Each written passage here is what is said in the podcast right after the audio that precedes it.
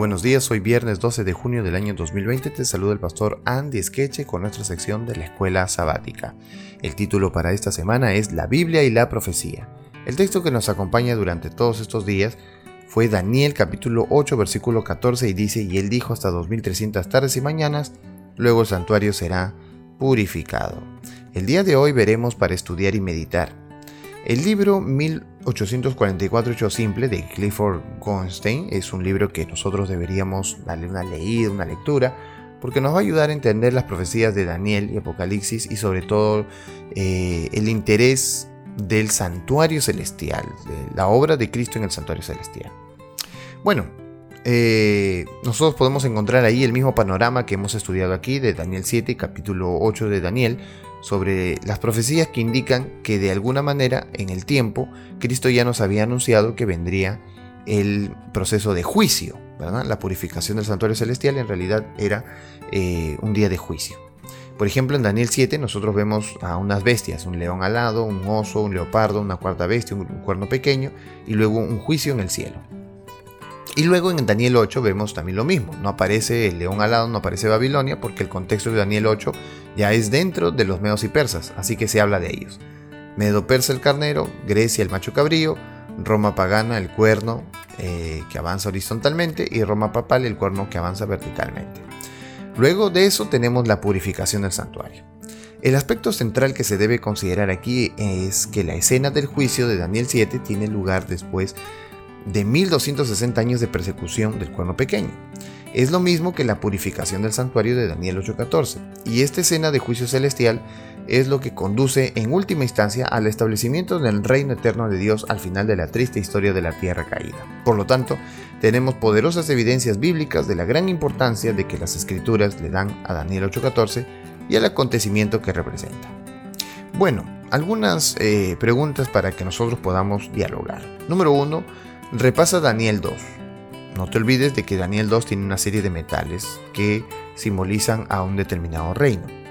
Fíjate con qué claridad se revela el método historicista, una secuencia ininterrumpida de imperios mundiales que comienza en la antigüedad y termina con el establecimiento del reino eterno de Dios. Dios nos da la clave para interpretar estas profecías, sin embargo, ¿qué dice sobre el estado del mundo cristiano el hecho de que muy pocos cristianos empleen el método historicista en la actualidad, porque este hecho ayuda a establecer aún más la relevancia del mensaje adventista para el mundo en este tiempo. Cuando nosotros eh, vamos a Daniel 2, vamos a ver que la interpretación del sueño, eh, Daniel aplica el método historicista, no porque él quiera, sino porque Dios se lo mostró. Eh, y él le dice, tú eres aquella cabeza de oro.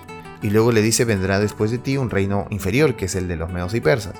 Y luego dice, vendrá otro tercer reino de bronce, que es los griegos. Y luego vendrá otro tercer, eh, otro cuarto reino, que así como el hierro despedaza todo, lo hará también. Y ese es Roma, por las tantas guerras que tuvo Roma desde que empezó Roma como imperio. Y antes de eso tenía guerras civiles, luego empezó con las guerras mundiales porque iba para todos lados haciendo guerra a todos los países con tal de tener todo el Mediterráneo. Vemos que en realidad cumple la profecía. Pero eh, Roma hoy no existe como la que hemos conocido, una Roma imperial, sino vemos a una Roma que es una Roma diferente en esta época.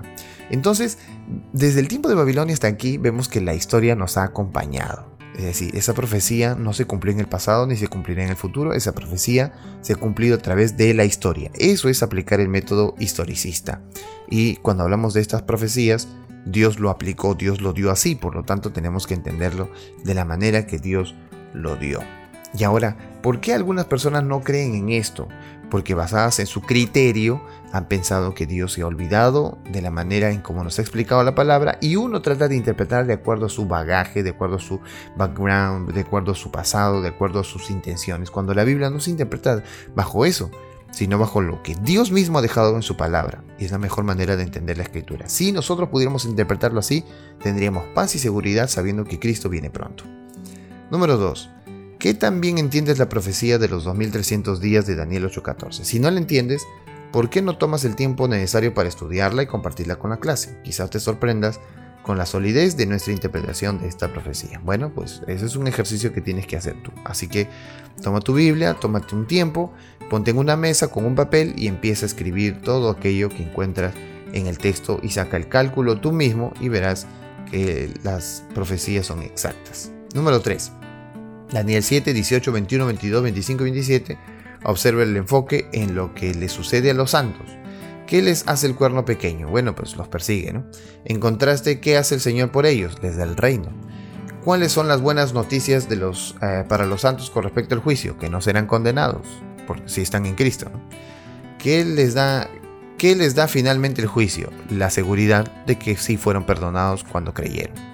Es decir, tanto el bautismo, que es una de las primeras cosas que sucede en la vida cristiana, en el avance del tiempo, a veces eh, uno piensa que por, por ser cristiano, etcétera, puede tomarse eh, situaciones débiles de caer en el pecado y de volver, etc. El juicio nos enseña que aquel que ha sido fiel siempre será recompensado. Por lo tanto, debemos aprender del juicio que nosotros debemos permanecer fiel al primer voto que nosotros tomamos. Por otro lado, Dios también es fiel en salvarnos, así que no nos va a pasar nada en el día de juicio. Pero si fallamos ahí, pues todo lo anterior no, eh, no valió de nada.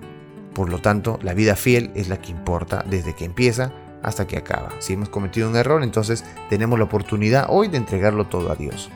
Qué, qué misericordia de Dios. Interesante. Dios te bendiga en este día y podamos nosotros seguir estudiando su palabra a través de la escuela sabática.